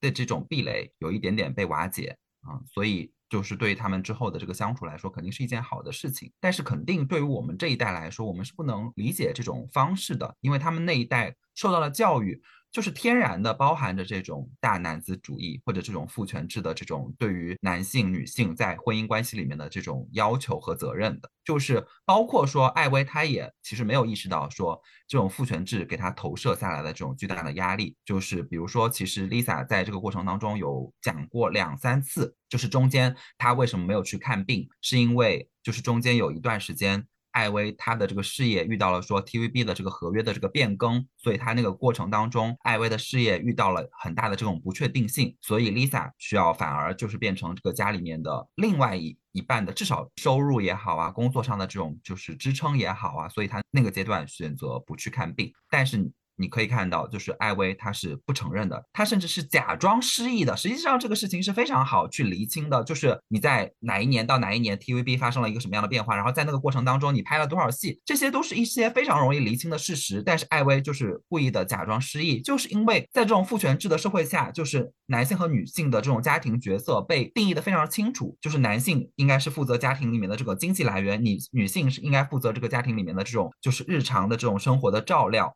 所以他们也刚好把自己对应到那个角色里面去，所以艾薇就会觉得说，我不想承认我事业上遇到过任何的问题，我的事业一直都是顺风顺水的。然后包括说 Lisa 最后遇到疾病，她在节目的一开始也强调了嘛，就是所谓的这种艾薇倾家荡产帮这个 Lisa 去治病，这也是他就是在这种父权制投射下来的，他认为这是我理所应当的责任。那么也是顺着这种责任，他就觉得说，那我之后。呃，要求你不要去打麻将，就是照顾好自己的身体，也是一种理所应当的这种权利。那你应该听从我的这个建议。如果你不听从我的话，我们就只有离婚。就是当然，就是 Lisa 在这个过程中也感觉很委屈，但是其实她也是有这样的一种逻辑在里面的。Lisa Lisa 她为自己做的辩护，她也仅仅是说她的辩护并并并不是说我有打麻将的自由，我我就是我想通宵打麻将我就通宵打麻将，我今天想去干嘛我就去干嘛。她不是做这样的辩解，她的辩解是说。其实我打麻将的频次不是很高，其实我通宵的次数也就那么一两次。我其实有在听从你的意见，然后尽可能的照顾我自己的身体。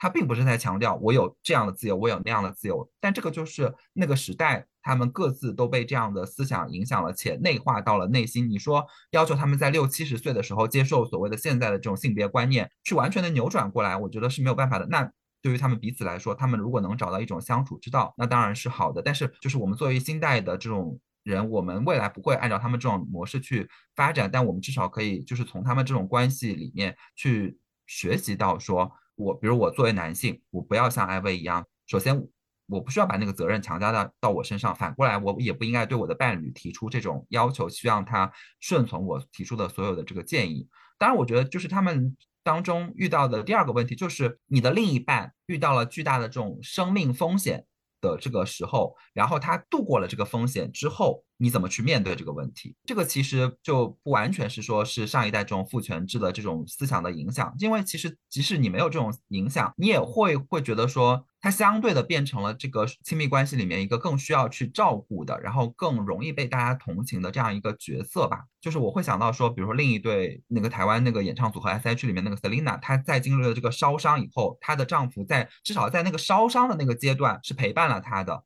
但是等她从那个烧伤里面出狱以后，那她可能后面面临的就是复健的这个问题，然后他们就选择离婚。那当时其实她的丈夫肯定是面临着非常非常大的这种社会批判的这种压力在的。但是如果我设身处地的去想一想，她的丈夫就是在那个过程当中，他其实面临的那种照顾的这种压力。我也能够理解他的这种遇到的这种问题吧，所以我觉得这个也可能是就是我们这一代人，如果在未来的过程当中，如果你在亲密关系当中面临了这种生死挑战，然后你们生死挑战过去了以后，对于这个亲密关系带来的挑战，我觉得也是需要去思考的。但是在节目里里面，可能艾薇和 Lisa 他们在这一块触及的讨论并不是特别特别的多吧。我觉得刚刚东东挺多时刻都在说父权投射在这段关系当中，他们是在扮演传统意义上面一个妻子和一个丈夫的角色等等这样。然后再结合东东聊到的第二个部分是说，当一个婚姻。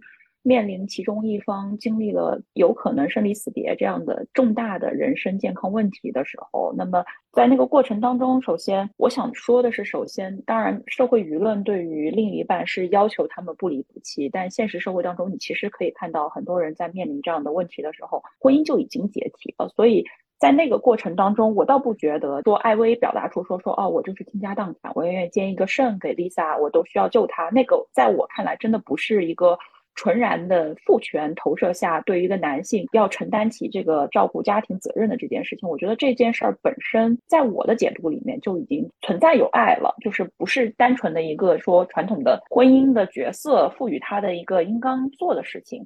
然后第二个是越过了这个生死的坎，我觉得人是很奇妙的，就是当你一开始对一件事情无所付出的时候，你会觉得你跟这个事情没有关联；当你对一个事情全情投入的时候，你会突然发现，你会产生一种错觉，觉得你对这个东西具有所有权。你你设想一下你自己人生当中发生的事情，就是当你对一个东西投注了很多的情感，花了很多的时间，你就会自然而然的觉得这个东西里面有我的一份，不仅有一份我的责任。知道也有一份我的功绩在里面，所以从艾薇的角度上面来说，越过那个点，想象他在那个过程当中，就是经历了生离死别等等这些问题，然后到后期他跟丽莎的那个相处关系当中，某种层面上，虽然我很厌烦他反复强调打麻将、打麻将、打麻将这件事情，因为我觉得他的表达也很贫瘠，在说打麻将、打麻将、打麻将这件事情，我觉得他最终其实是想表达的是。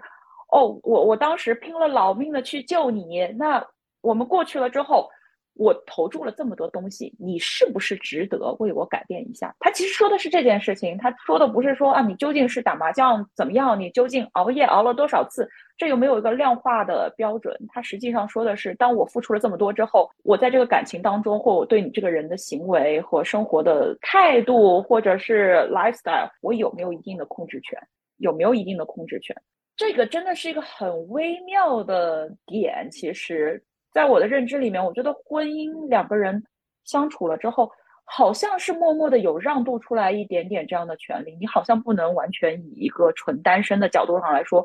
老娘就是喜欢这样的生活，我就是爱打麻将，你不能管我。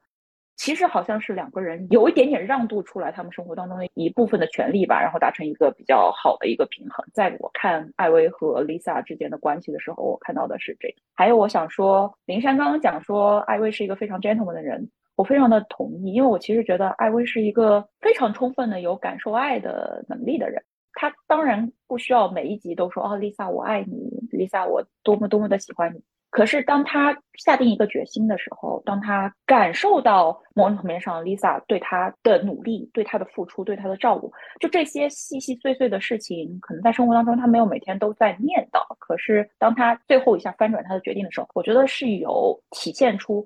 他其实把这些事情默默的有感受到，然后他其实，在婚姻当中有认可了 Lisa 的价值，所以他们才会继续在这个婚姻的轨道上能够走下去。呃，我觉得这一点其实。还蛮让人感动的。然后我也会回想到父辈一代的爱情，跟我们这一代每天问一万遍你到底爱不爱我，可能不是一个表达方式，但不完全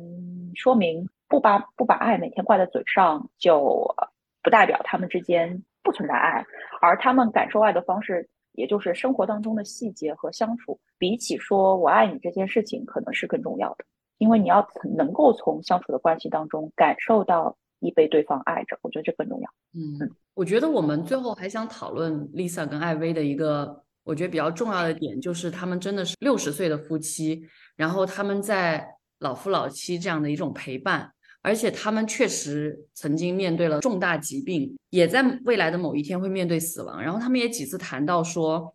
谁死在前面这个问题，然后。其实互相都表达了，尤其是艾薇表达了，还是希望 Lisa 死在前面，这样我可以帮你照顾所有的事。当然，Lisa 也很相似的表达了我这样的观点，就是你死在前面，我可以帮你照顾这些事情，就是后事这些的。我就会觉得这个东西给我很触动的一种感受，就是好像对于我们这个年纪的人来说，大家还没有这种感受，说我要去思考如何面对老来伴。然后如何面对共同面对死亡这件事情？当然，山月之前有聊到一些这种老年破产啊，或者是这种死亡的一些问题，但是并没有从一个怎么说呢，更加美满的一个夫妻关系当中去看待这种陪伴的问题。我不知道大家对于这个老来的夫妻的这个老来伴，好像也不是老来伴这个词有点问题。Anyway，就是老年夫妻的这个。方面会有什么样更多的一些感受？Raymond，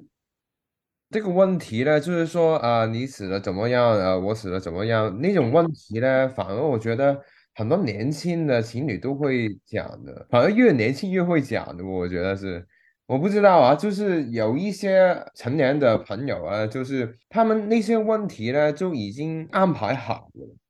我的意思是，反而是越年轻的说，哎呀。我死了，你一定要不要怎么怎么这样？我死了就就就你就就讲这些东西嘛，经常就是啊，我好像认识了一个月，就是说一辈子这样子嘛，就很多这种。然后就觉得他们的关系呢，就是我老是觉得啊，就艾薇经常就说，哎，他打麻将怎么怎么，我之前怎么照顾他，然后经历了那么危难的事情，你还打麻将什么什么的。我反而觉得是，其实是艾薇需要他多过 Lisa 需要他。我老是觉得。还有就是那个狗死了，就哭成这样子，然后又说回到香港要买一条新的狗，什么什么的。其实他自己都挺想买那个东西的。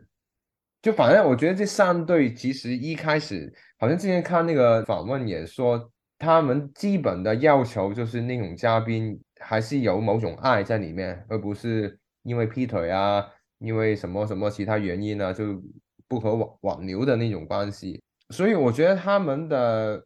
爱是挺明显的，包括他那个之前病啊什么，因为到老了，他更加就明显是面面临呃死亡的嘛，更加也不知道了嘛，就是那种倒计时了嘛，已经是。所以我觉得那种恐惧是有的，但是那个好像当我记得好像他那个呃问什么你死我死是那个三十六问的时候问的嘛，但是对那个问过一次，之前也有聊到过。对，嗯。所以，我我我自己觉得他们这个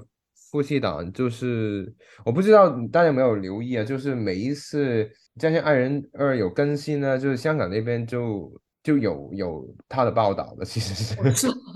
对对对，就艾薇啊复婚啊什么什么啊，他跟 Lisa 怎么怎么怎么样，就当然在香港就很想看就是这个节目，嗯，对，因为在芒果台，但是就肯定会有一两。两篇报道就一开始，比方说打麻将问题，哎呀，因为艾薇老婆打麻将怎么怎么怎么样，特别好笑，我就觉得对，所以这个也是可能这个节目的一个策略啊，就是讲回一个大一点的话题，就是他要 approach 想 approach 多一点的观众还是怎么样，所以请艾薇，我觉得可能是，嗯，东东呢？其实对于年轻的这种情侣或者就是这个夫妻来说，有时候讨论这种生死，它其实只是一种海誓山盟的畅想。但是到了就是你的年纪已经到六七十岁了以后，就是死亡其实就是一个更现实的问题。那有一些可能老年的这个夫妻，他们可能因为你年纪大了以后，你会把这个死亡当做一个自然而然，然后就是必然去面对的问题，可能会更淡然处之。但也有一些就是人，可能到了这个阶段，他会表现出更强烈的对死亡的这种恐惧。我觉得就是艾薇在这里面，其实某种程度上就是他对这种死亡的恐惧表现的也是比较的明显的。而且我觉得，就是经过最近几次我们讨论什么老后破产也好啊，讨论这个就是 B 经济也好啊，讨论这些话题的过程当中，然后包括我自己接触我自己的这个上一辈的这种就是祖父祖母这些的人的这个就是照顾也好，我会意识到说，其实老年人对于陪伴和情感的这个诉求，甚至可能是比年轻人。更强烈的，他们可能不一定是对于爱情有一个非常强烈的这种诉求，但是他们对于陪伴是有一个非常强烈的这种诉求的。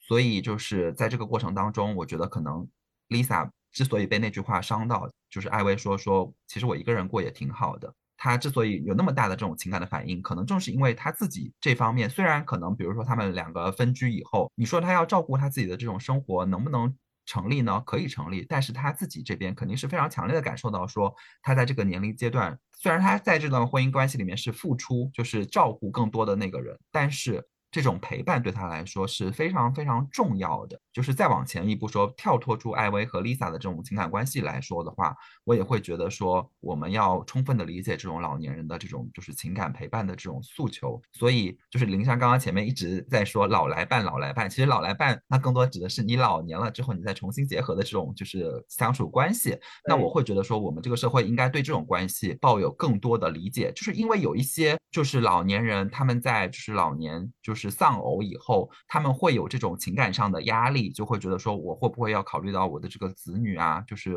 会不会同意我在老年再去找另外一个伴侣？都已经人生年过半百了，然后我突然去进入一段新的情感关系，他们会有背负这种社会舆论的这种压力。但我觉得，就是我们这个社会应该给这种关系更多的包容，因为你不是那个。老年人，你不能理解他们对这种陪伴的这种情感的诉求，而且更进一步的说，就是在我们现代的这种社会发展阶段，就是年轻人和老人通常会存在说，年轻人在大城市奋斗，然后老年人在这种二三线的这种城市独居。你本身年轻人就没有办法很好的尽到这种赡养的义务，然后还要去给这些老年人额外叠加一个，就是你要从一而终。的这种情感压力的话，我觉得就是太过分了。所以我觉得就是从艾薇和就是 Lisa 这个关系再往前延展的话，我是希望说，就是他们虽然在节目里面表达的非常非常动容，就是如果其中有一方死的话，他要处理好这些后事。但我觉得就是处理完了之后，他仍然可以再从这个情感里面出来，找寻一段新的情感，然后去继续陪伴彼此。就是我觉得这个也很重要。那我就就着东东的话再稍微延展一下，可能不仅仅只是针对艾薇和 Lisa，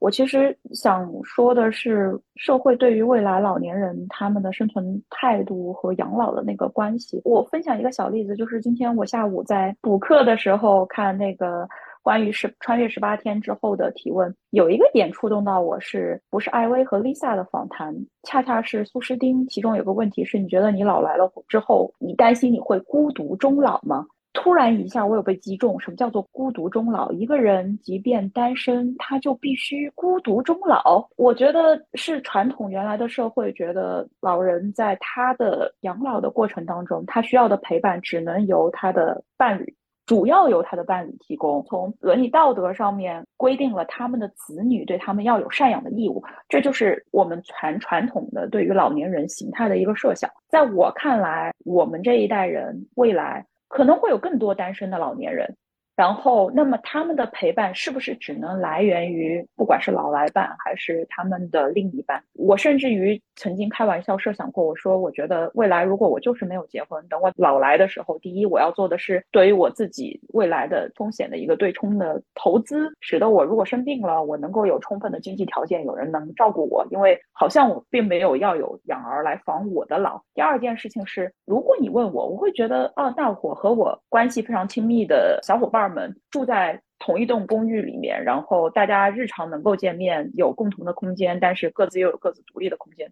在我听来，好像是一个更好的 养老方式。我并不期待说我一定得养一个儿来防老，以及我一定有一个老伴儿来照顾我的未来。悲观一点讲，当两个人走到风烛残年的时候，那还指不定谁比谁身体更好，谁来照顾谁，谁给谁推轮椅，不是吗？同样的，就是啊，刚刚过年，我不知道小伙伴们有没有听到父母对你们催婚或者是催育等等这样的催促。其中有一个点的时候，父母经常也会说说啊，我就是担心你将来没有人陪伴，如果我们走了，你怎么办？我怎么办呢？我觉得我还是会有人陪伴，不管我会不会有婚姻的这个形式在，或者我有没有我自己的子女。我觉得陪伴这件事情，大家可能未来是不是应该可以想得更宽一点，不要仅仅局限在说我一定是我的陪伴只能来自于固定伴侣。那同样的，社会对于这样的陪伴应该也有多更多的重视和关爱吧，提供更多的条件，就这样。王瑞可以考虑一下我 你先报名哦，把你加到 waitlist 上面。其实我觉得，呃，结束在这个点挺好，但是最后我还是想问一个，我们其实上一次节目也有聊的问题，就是你对下一季的一个展望。我记得我当时聊到过，如果有一个酷儿的面相就好了，但是我觉得我对中国应该不抱什么希望。但是很有意思的就是，半年前在韩国确实有一档综艺节目叫做《Mary Queer》，就快乐酷儿，就是讲酷儿群体的这种婚姻生活。没办法这样子叫，因为韩国还没有通过同性婚姻，但是就是他们的这种情侣之间的生活，我觉得真的是也有很多很感动的点，然后也有很多很触动的点，我是觉得蛮好的。但是我不知道大家对于《再见爱人》这样的一个节目，他到了第三季会有一些什么样的期待或者是设想？那从 Raymond 开始，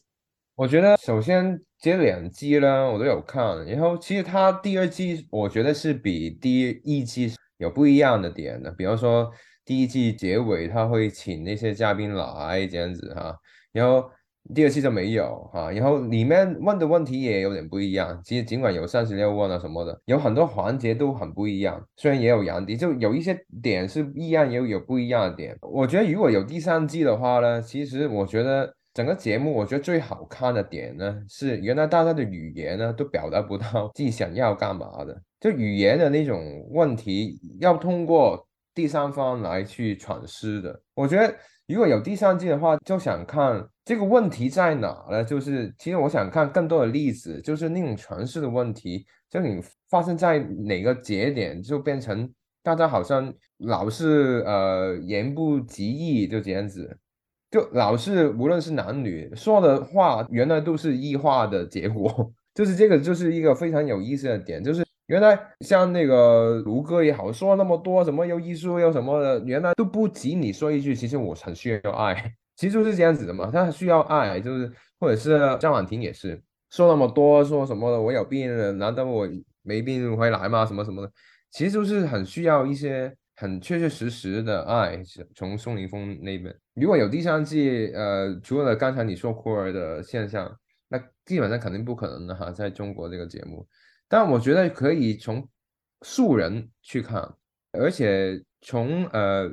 有第三者这样子的角度去看，因为现在都是可能是和平分手，或者是感情变淡啊，或者是有一些原生家庭问题啊等等的积累而来的。如果有第三者，如果出轨了，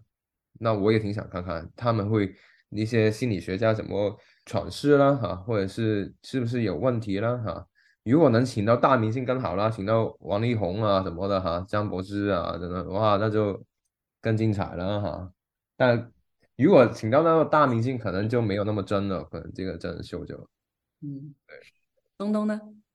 对，我也想。看到就 Raymond 说的，就是可能你的婚姻关系当中，不只是发生一些我们认为的，就是可能是各自的性格啊、沟通啊这样的，就是模糊的问题的这种状态，就可能你们遇到一些更为普遍的，就是离婚当中遇到的，比如说出轨的这种问题，或者说其他的一些更现实层面的这个问题。然后另外呢，我也想看到，就是因为我觉得现在这个社会呢，越来越信息茧房了嘛，然后同时呢，就是我们这个社会又越来越割裂。我想看到就是亲密关系受到这种，比如说政治光谱，或者说对于具具体的热点社会事件，或者说就是在这样的一种就是彼此接受讯息的这种差异的这个过程当中，亲密关系遇到的挑战的这种关系吧，这个也是我希望看到的。王瑞呢？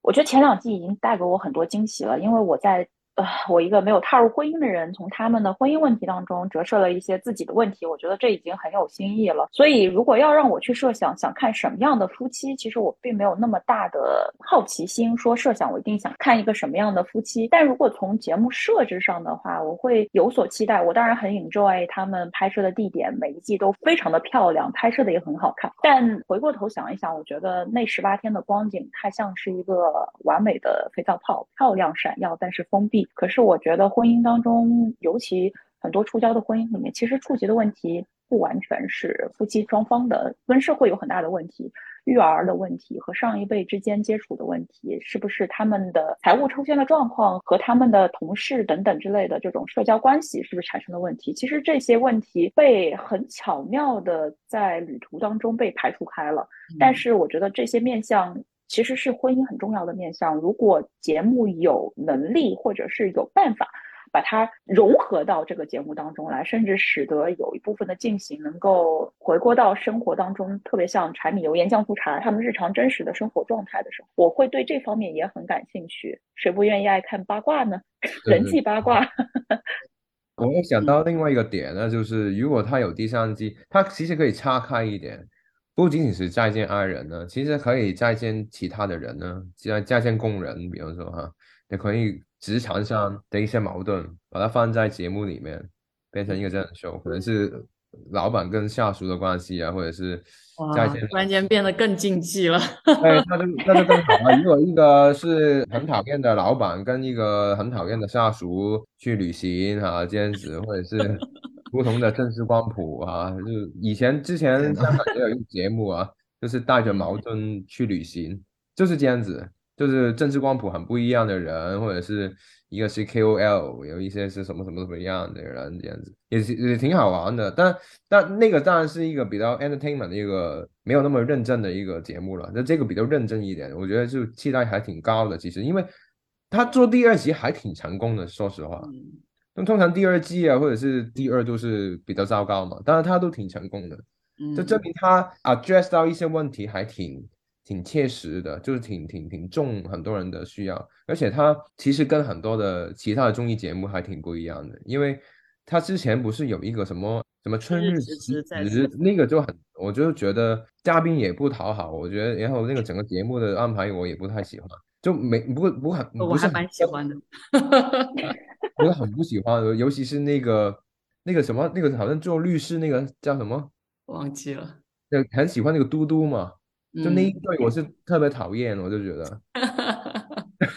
就那个那个律师特别像那个色狼一样，就好像哇，好像射你一样，就是就我觉得很很很不安。我就看那个节，就那个节目《再见爱人》就很好的一个点就是它比较真呢，而且它。可以真的学到一些东西，怎么好好的分手，好好的处理语言的问题、沟通问题，我觉得是挺好的。就起码这个这个节目让我知道啊，原来很多东西说出来不是那个意思的，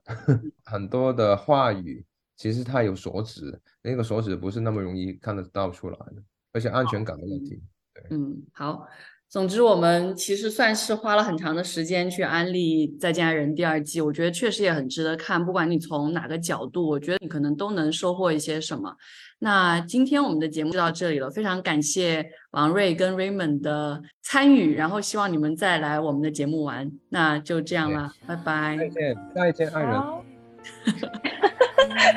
再见不难是吧？好。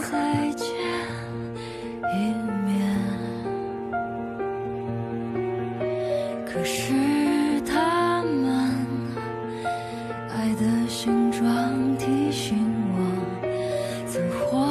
在你身上。我们两个之间一定是有爱存在的。对他有一见钟情，其实我非常的需要他。就嫁给你的时候，就是因为爱情。其实他很多时候都很美，我都永远。站在你旁边。一次再见，别怕，把不完整的心指给我看，轻轻拾起装进口袋，还是会再见。